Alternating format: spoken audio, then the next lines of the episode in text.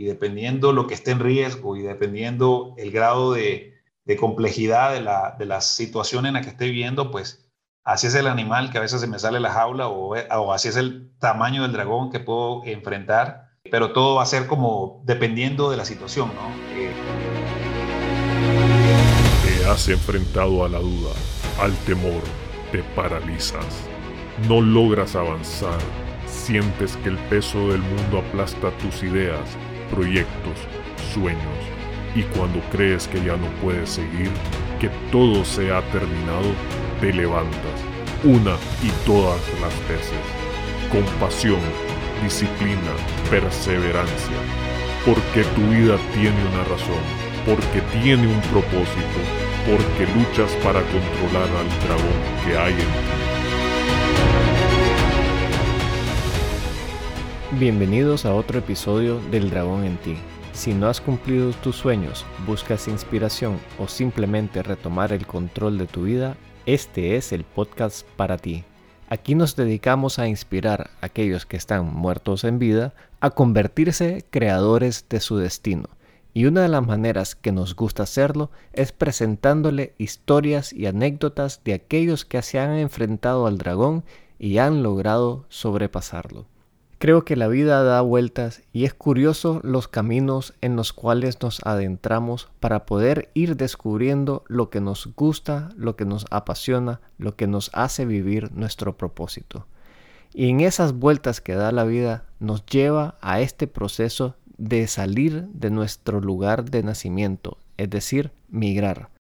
Y de hecho esto es lo que le pasó a Erwin Flores, quien tuvo que migrar en tres ocasiones hasta descubrir en esta última qué era lo que lo apasionaba y qué era lo que lo hacía vivir con propósito.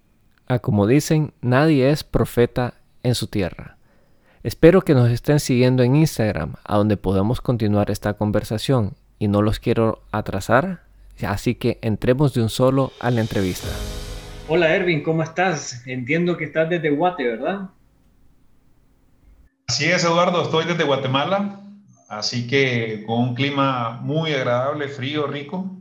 Eh, no te envidio, la realidad que creo que vos me puedes envidiar a mí ahorita. Ah, bueno, aquí nos está lloviendo un poquito, así que hemos tenido unos días de ah, muy sabrosos para que generalmente ah, aquí en Nicaragua hace un poco de calor y, estas lluvias han venido a refrescar bastante. Estuve en Nicaragua la semana pasada justamente y sí estuvo el clima muy, muy agradable en la realidad para, pues, como normalmente es, ¿no? Sí, sí es. Bueno, mira, yo te agradezco de antemano de participar, eh, pero si querés arrancamos un poco explicándole eh, quién sos y qué haces. Muy bien, muchas gracias Eduardo y muchas gracias por el espacio y por la invitación, te agradezco muchísimo. Me siento realmente muy honrado de poder participar aquí en, tu podcast. De hecho, he escuchado un par de, temas de, de, ¿cómo se llama?, de podcast que me han, me han gustado muchísimo, eh, de, los, digamos, de los que más me han enganchado. Eh, así que te animo a que lo sigas haciendo y, quién soy yo, es decir, eh, pues yo soy, mi nombre es Ervin Flores, yo soy nicaragüense, eh, por cosas de trabajo y del destino estoy acá en Guatemala hace que 12 años ya, de profesión abogado, trabajo para una empresa de industria de, de tecnología en el área de ventas, tengo una responsabilidad, digamos, a nivel de Latinoamérica pues nada, soy, soy originario del norte de, de, Matagalpa, un pueblo que se llama Muy Muy, así que eh, muchas gracias por estar acá, eh, por dejarme este espacio y participar aquí con vos. Suena bastante interesante este tema de tecnología, pero creo que aquí hay un tema bastante interesante, que cómo, cómo llegaste a Guatemala, o sea, 12 años, cómo surgió este tema de emigrar, que creo yo que eh, algunas veces nosotros aquí como nicaragüenses somos muy conocidos por este tema de migración, pero en tu caso, ¿cuál fue el empuje o cómo se dio todo este tema? Bueno, eh, pues creo que algo que, omití mencionarte es mi edad. Yo eh, tengo, voy a cumplir 49 años este año y pues soy casado, tengo cuatro hijos. Hace 11 años atrás, con mi esposa y, y yo pasando unas situaciones bastante complejas, en términos económicos y pues justamente parte de este cambio que hice en ese momento para poder ajustarme y poder buscar, digamos, de, de, eso que necesitamos nosotros para poder mantener la familia, entré a trabajar por una compañía eh, de telefonía que se llamaba Nokia, ¿te recuerdas los teléfonos celulares? Eh, comencé a trabajar eh, en, en, Nicaragua con ellos.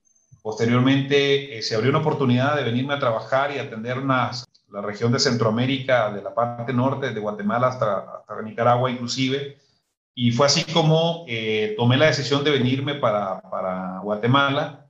La compañía me trajo para acá y pues eh, quiso, quizás si, si, lo, si lo comparo con muchísimas otras personas que, como nosotros nicaragüenses, que nos ha tocado salir del país, yo tuve la bendición de que ya vine con un trabajo, de hecho, un trabajo bastante estable, y pues, pero también eso implica, el hecho de salir de tu país también implica cierto tipo de, de situaciones de, de, desconocimiento, ¿no? Cuando estábamos en ese proceso de salir, me recuerdo que sabes que las noticias, digamos, se reciben de otros países, quizás son más alarmantes de lo que realmente son, y era justamente el caso de Guatemala. Se, hablaba mucho de la peligrosidad de Guatemala, de lo difícil que era, etcétera. Eh, fueron temas que tuvieron en mi mente un poco en el sentido de llevarme a mis hijos, que estaban bastante pequeños en ese momento, para que viniesen a vivir en un entorno totalmente desconocido para nosotros, pero dadas las circunstancias era o beberla o derramarla, ¿no? Entonces yo me decidí beberla y, no derramarla y, aquí estoy casi 12 años después, no, de hecho 12 años después, ¿no? Es decir, eh, de, de, esa fecha estando ya aquí en Guatemala. Yo entiendo pues que la motivación primaria de todo esto fue la parte de mejora económica y seguridad, pero ¿hubo alguna motivación fuera de eso que no pudieses cumplir tu carrera profesional en Nicaragua y que te obligó a salir del país. ¿Qué es lo que había detrás de esa, de esa decisión al final? Es interesante eh, eh, tu pregunta realmente. Y es interesante por varias cosas, ¿no? Como te mencioné, yo soy licenciado en Derecho, soy abogado y notario público graduado en Nicaragua. Cuando yo salí de, de Nicaragua, eh, pues ya no estaba ejerciendo la carrera. De hecho, dejé de ejercer la carrera unos años antes. Cuando yo me gradué, me gradué en 1998, ¿no? Y fue muy poco el tiempo que realmente trabajé como abogado.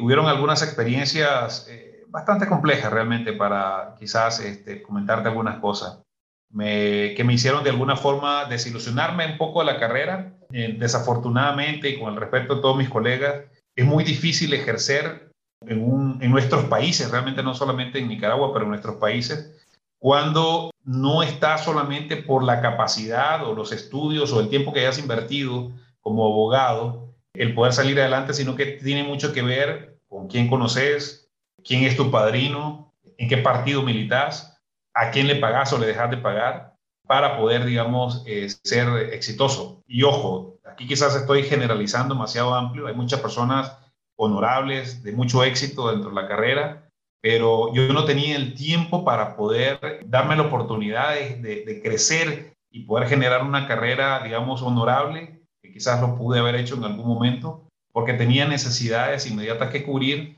y pues no, no me daba esa oportunidad de poder este, hacerlo, ¿no? Entonces, eso hizo que yo entregara un poco la carrera y aparte de eso que también estaba también pasando una, una, crisis económica eh, fuertísima para mí en ese momento Básicamente yo había, antes de, graduar, antes de graduarme en la carrera, yo trabajaba para otra empresa, de hecho era una empresa guatemalteca que se dedicaba al ramo de la discografía, yo era el representante general y gerente de allá de Nicaragua.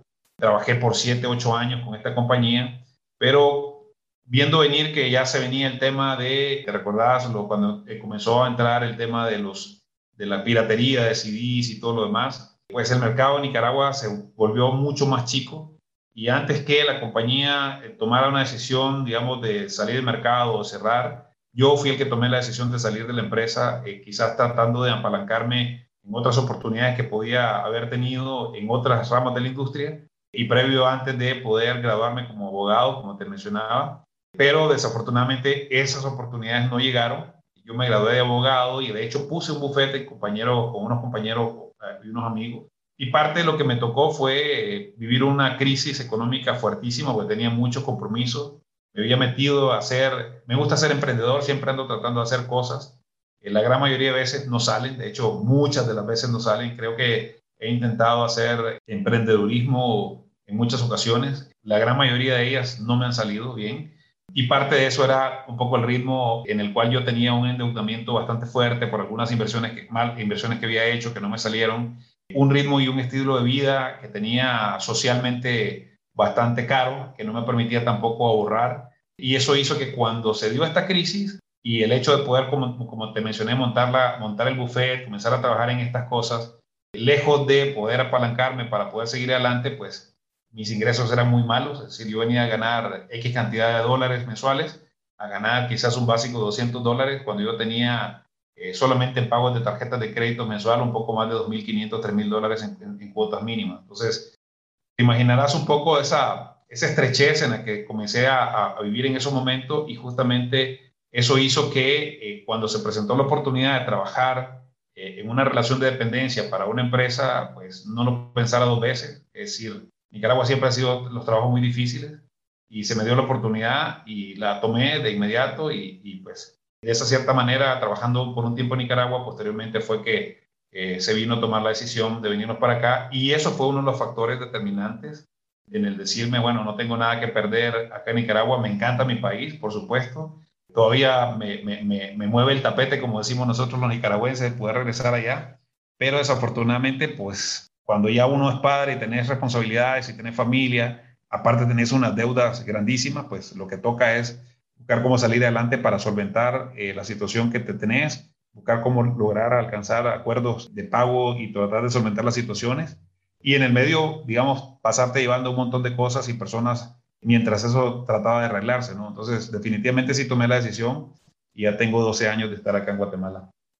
Muy interesante. Y yo aquí te hago una pregunta basado en las experiencias que he estado conversando con otros emprendedores y, y, en el caso de los emprendedores lo que ellos me han dicho es que sí, igual han pasado momentos difíciles, sin embargo, ellos continuaron con sus proyectos pese a, a las circunstancias, pero no quiero ponerlo en un contexto negativo, yo creo que también hay momentos donde uno tiene que tomar esa decisión y es una decisión válida y también de mucho valor de abandonar tu proyecto personal por buscar la seguridad y el sustento, ¿verdad?, de tu familia. De hecho, te puedo pues adelantar un poco que yo también pasé por una situación muy parecida, donde igual me quedé sin trabajo en una época, dediqué un cierto tiempo a montar un negocio de un centro de pintura, ¿verdad?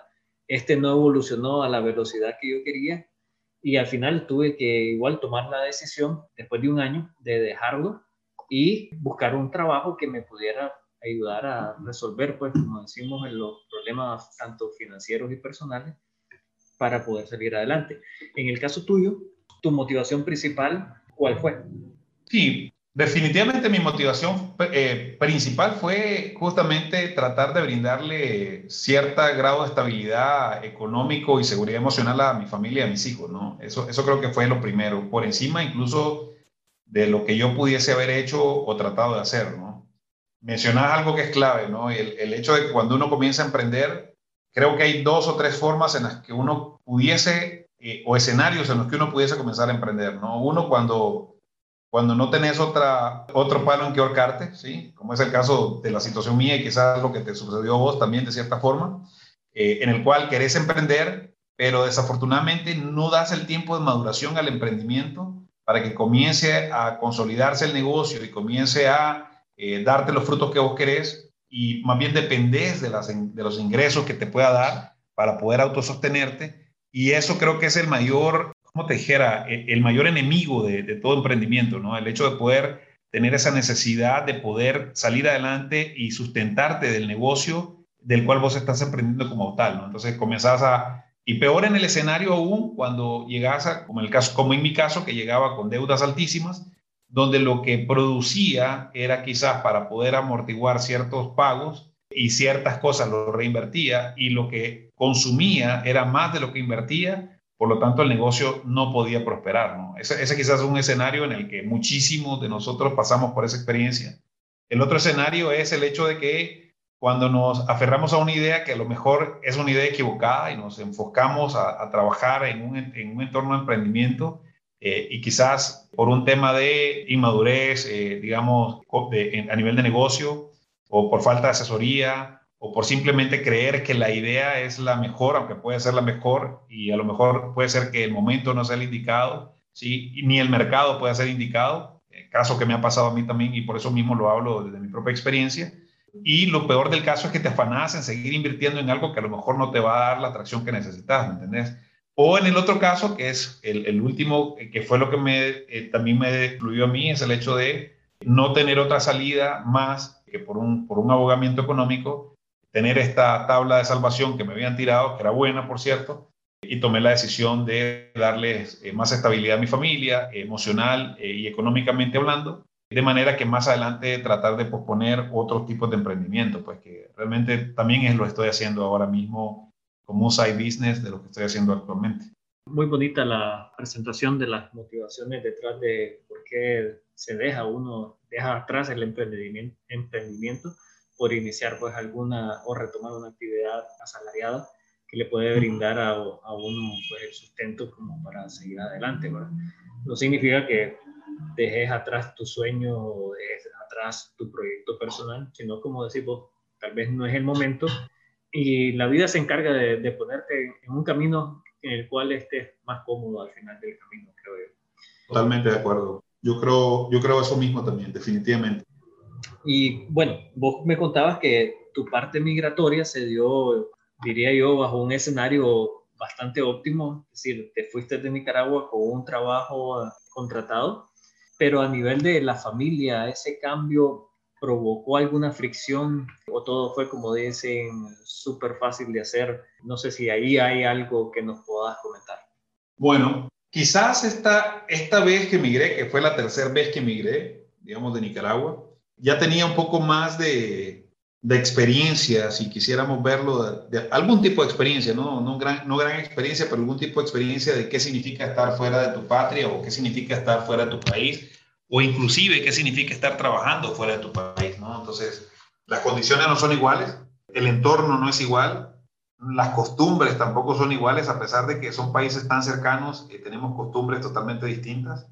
A mí me tocó, la primera vez que salí fuera del país me tocó para el año 84, fui a mediados del año 84 hacia Costa Rica, estuve casi cuatro años allá, regresé en el 1990, de hecho regresé unos, ¿qué? unos días antes de las elecciones de Doña Violeta eh, de 1990, cuando ganó Doña Violeta, perdón.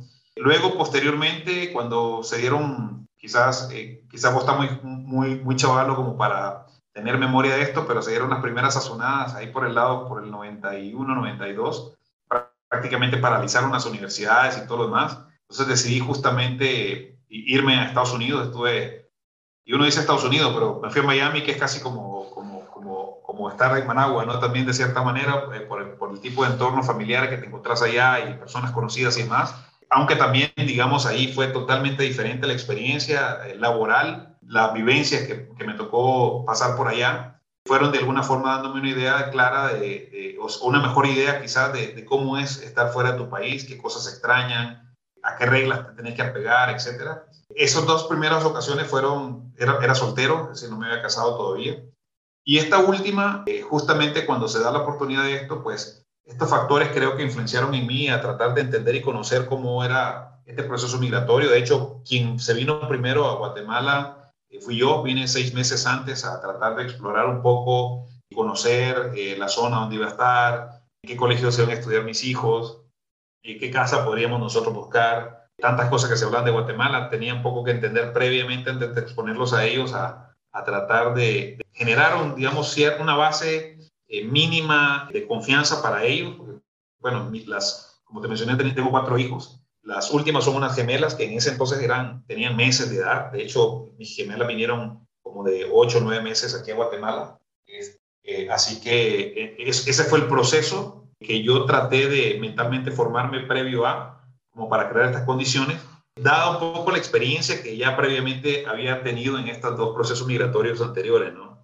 Hoy día yo veo personas que, les toca porque no tienen otra alternativa y creen que el salir del país era solamente agarrar su maleta e irse y no saben que, realmente no sabes, digamos, peor cuando no tenés una a ciencia cierta, no sabes a qué te vas a enfrentar, ni siquiera sabes si tenés trabajo te, o te arriesgas, digamos, a ir a una, en un proceso ni siquiera con una migración legal es todavía mucho más complejo, pues, o sea, es muy, muy difícil, es muy complicado se pierde mucho y, realmente si uno no tiene esa perseverancia y esa constancia o el apoyo inclusive de ciertas familias o, o demás, se vuelve algo muy complejo, traumático, inclusive hasta fatal, pues en algunos casos.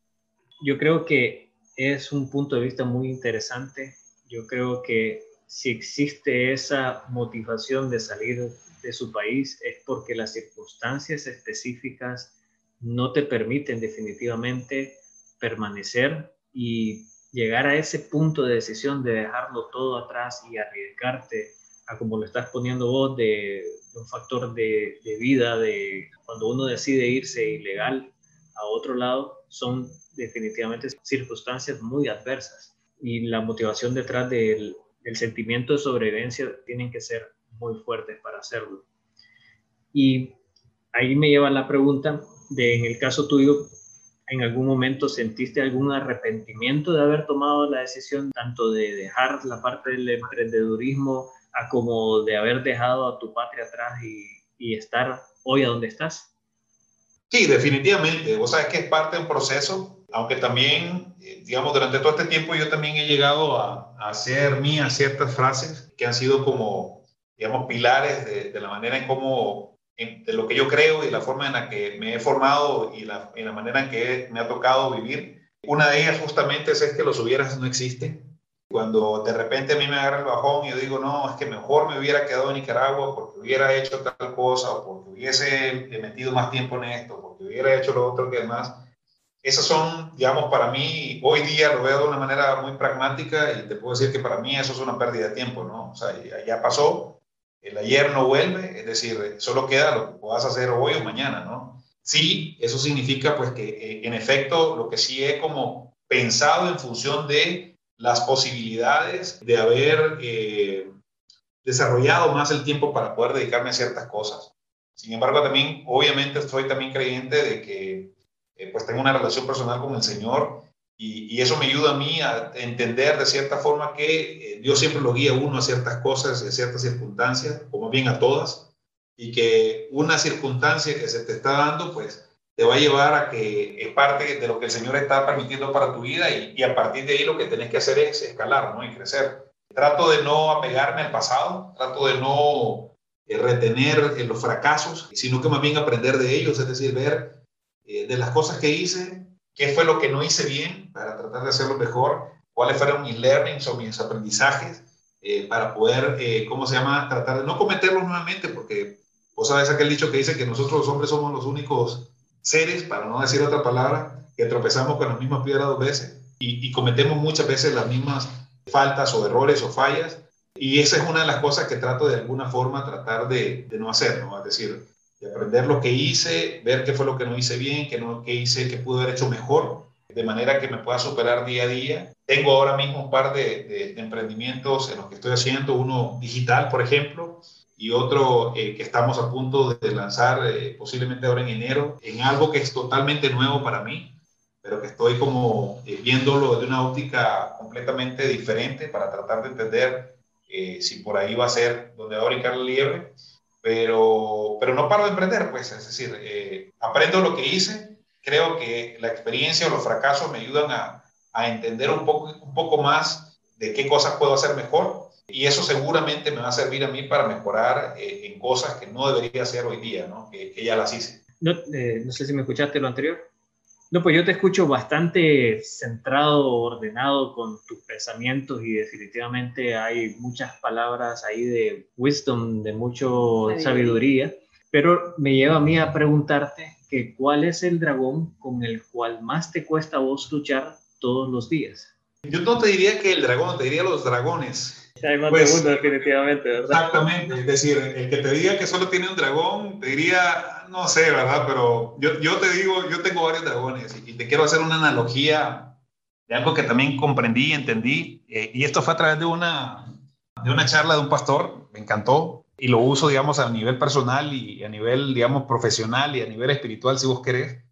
Y es la, esta analogía que él hace acerca del arca de Noé cuando él habla, dice del arca de Noé, que comenzaron a meter todos estos animales que tenía, una de las cosas es que hace, que hace la relación en la analogía es que el arca somos nosotros, ¿no? Y los animales son todas las actitudes que nosotros tenemos guardadas dentro de nuestro corazón y cuando de repente abrimos la puerta se nos salen las culebras o los leones o los dragones, dependiendo de, nuestro grado de inmadurez o de la situación en la que nosotros enfrentamos. Entonces, contestando tu pregunta en relación a esto, pues sí, yo te digo, tengo muchas cosas, ¿no? Eh, que todavía son mis, mis cucos, mis, dragones. Temas, por ejemplo, que, tienen que ver mucho con, con la personalidad. De hecho, el hecho de lograr haber entendido, por ejemplo, tomé un curso de, temperamentos que me encantó, o sea, me descubrí a mí mismo en muchas áreas de mi vida en función de cuáles son los, este mix de temperamentos que yo puedo tener o inclusive para poder, eh, cuando he tenido el tiempo de poder trabajar en equipos de trabajo en el cual yo tengo a cargo gente, entender por qué una persona actúa de cierta forma, por qué actúa de otra y esto hace justamente que de cierta manera pueda entender un poco mis limitantes y también estos dragones o estos eh, animales que se me salen de la jaula, ¿no? Obviamente cuando trato de hacer cosas, siempre está el tema del temor, aquella palabra es ¿qué pasa si?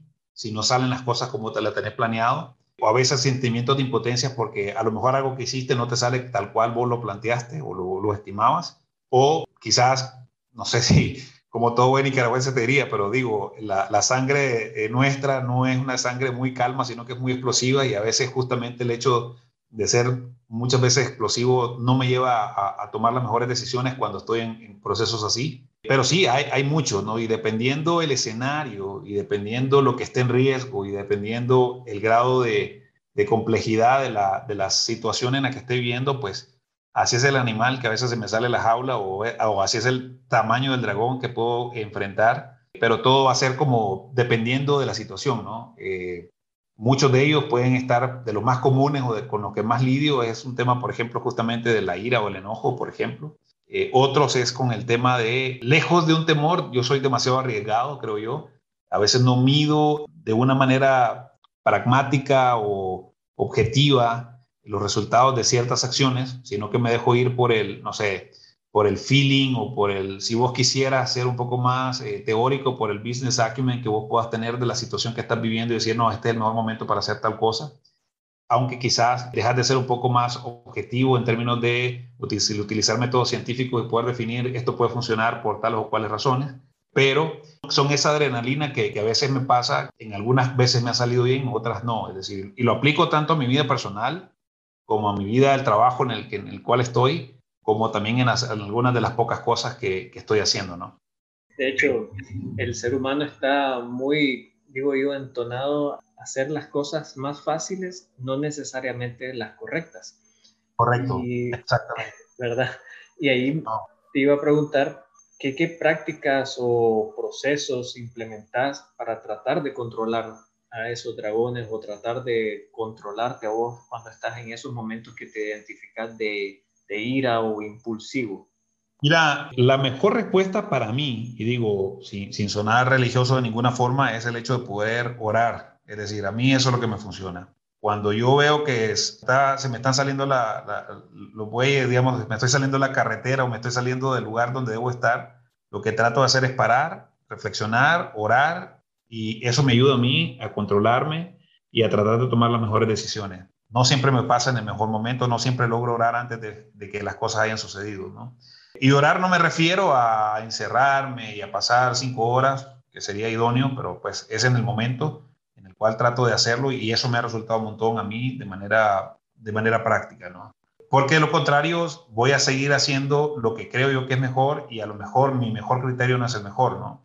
El hecho de pararse, reflexionar, repensar, que podría ser un proceso natural de cualquiera, pues creo que podría ayudar a reenfocarse y a ver las cosas de un punto de vista distinto. ¿no? Hay cosas que igual, nuevamente uno no ve todos los puntos rojos que puedan haber dentro de un entorno donde todo es amarillo y solo te enfocas en lo amarillo, ¿no? Entonces, dejas de ver los puntos rojos, los puntos azules y solo estás enfocado en la cosa amarilla que estás viendo. Y, y cuando paras, repensás, reflexionás, en mi caso, oro un poco, eh, pues hace que yo pueda ampliar la vista, ampliar la visión y a lo mejor tomar elementos o puntos de vista que estoy dejando fuera para poderlos tomar ahora y tener una mejor óptica de lo que estoy haciendo. Eso me funciona.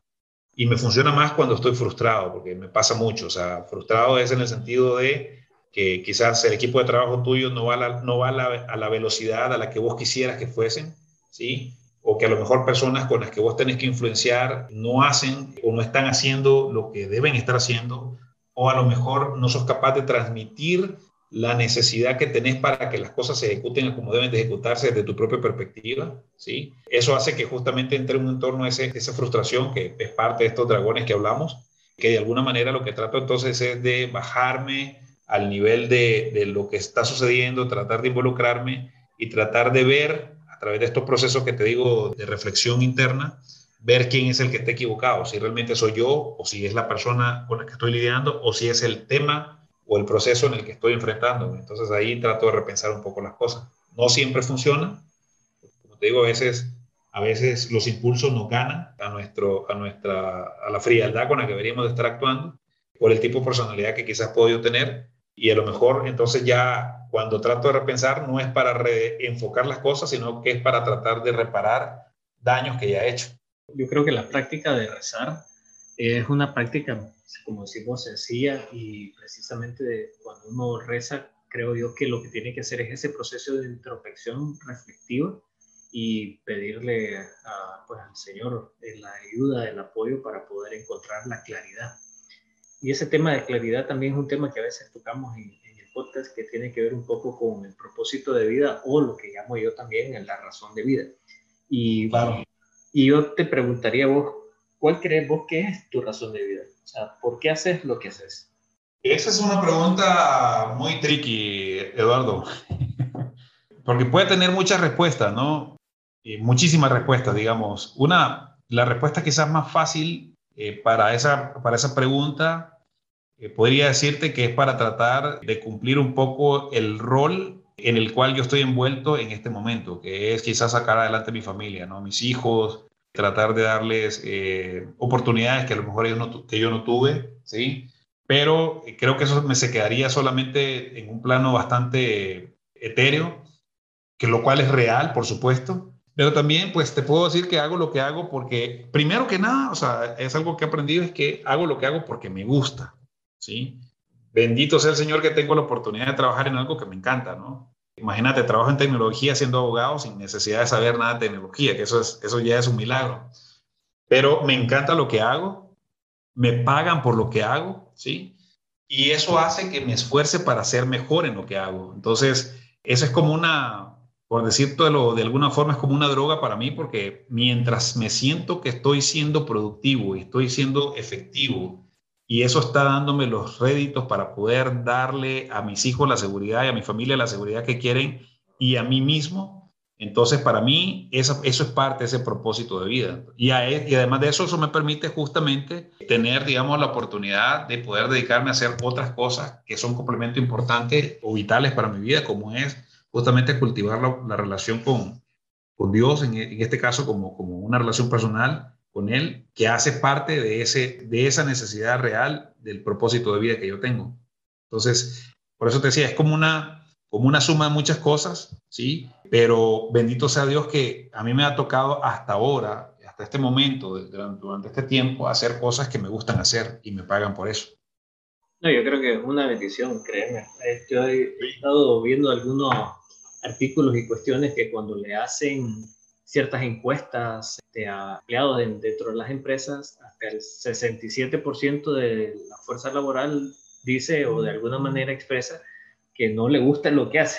Irónicamente le pagan por ello, pues, pero, pero que no son felices en su lugar de trabajo, pues. Y escuchar que dentro de lo que hace, ¿verdad? Eh, es algo que te apasiona, es realmente muy interesante. Pero es que aquí, digo, nuevamente, yo creo que es parte de ese proceso de necesidad versus oportunidad, ¿no? Eh, yo creo que de alguna forma hay cosas que vos haces que por necesidad te tienen que llegar a gustar, porque no tenés de otra, pues es decir, debe ser muy triste trabajar en algo, ¿sí? Por necesidad que no te guste y seguir trabajando en ello. Porque aquí tenés dos caminos desde mi punto de vista. O te salís de ahí, porque no vas a poder lograr, digamos, realizarte, o aprendes a que te guste y aprendes a disfrutarlo para poder salir adelante. De cierta manera, yo te puedo decir que lo que yo hago, por ejemplo, es vender tecnología, algo que no es lo mío, que no conozco mucho de ello y que he logrado hacer que me guste tanto, aunque al inicio era un blocker fuertísimo para mí. Entonces yo decía, bueno, ¿cómo, cómo carajo, si me permitís la expresión, voy a ir a hablarle a un director de IT?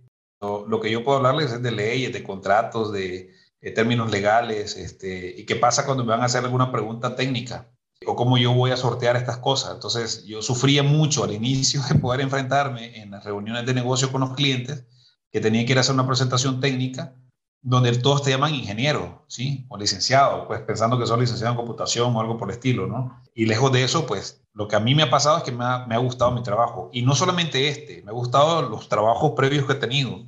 Y algunos no han sido los mejores remunerados, pero cuando toca bailar con la fea, toca y, y, y, no, no tenés de otra. O sea, o es vivir frustrado con lo que haces, o es tratar de sacarles provecho con lo que tenés.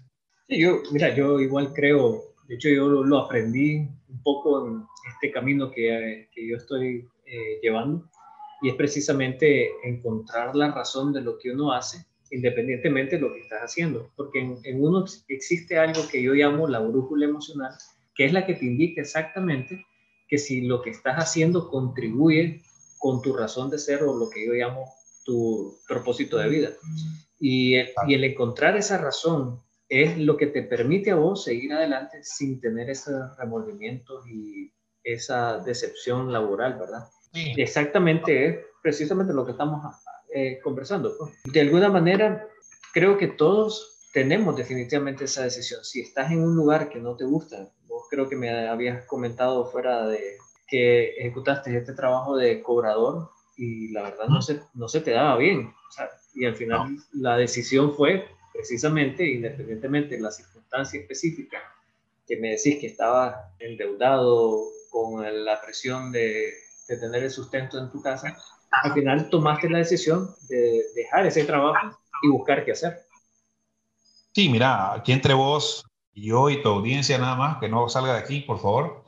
Este, fueron momentos difíciles, es decir, y justamente mira qué, qué cosa más irónica, ¿no? Y, y, de ahí es donde yo hablaba y pensaba para mí mismo en esto que te digo, en la relación personal con, Jesús, en este caso, el hecho de decir que Dios tiene un sentido del humor tremendo, porque cuando, cuando yo quedo, digamos, sin trabajo y comienzo a, a ir eh, perdiendo, o más bien en este, en este proceso de endeudamiento bastante fuerte, a mí no se, no se me daba nada. Y, ojo que tenía y tengo muchos conocidos en Nicaragua, en muchos, en muchos, en muchos eh, sectores. O sea, no porque yo pertenezca a un sector alto, sino porque amigos del colegio donde me gradué, eh, amistades con las que he hecho, compañeros de, trabajo, etcétera, eh, tenía en ese momento una buena cantidad de personas trabajando en buenas empresas en ese momento.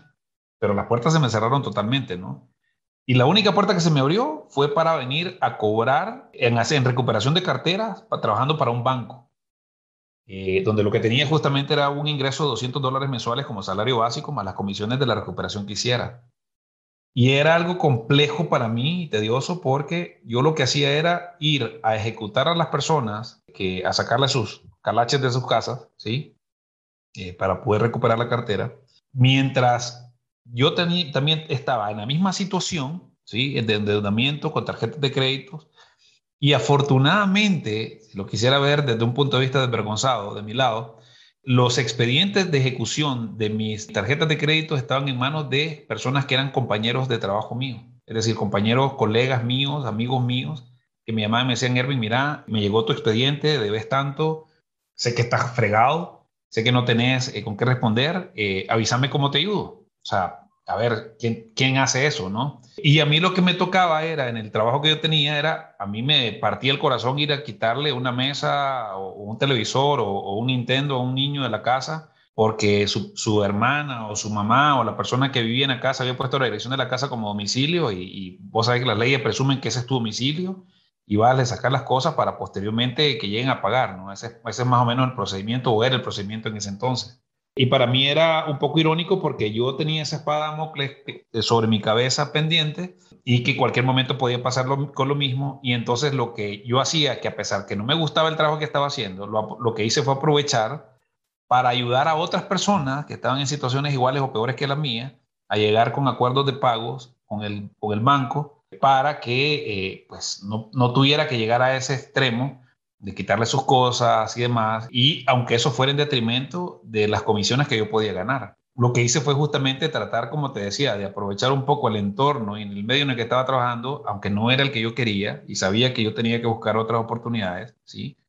Y bendito Dios, pues salió, ¿no? Es decir, se dio en algún momento, porque yo justamente le decía, Señor, mira, yo no quiero estar en esto porque siento que estoy haciendo lo que me van a venir a hacer a mí.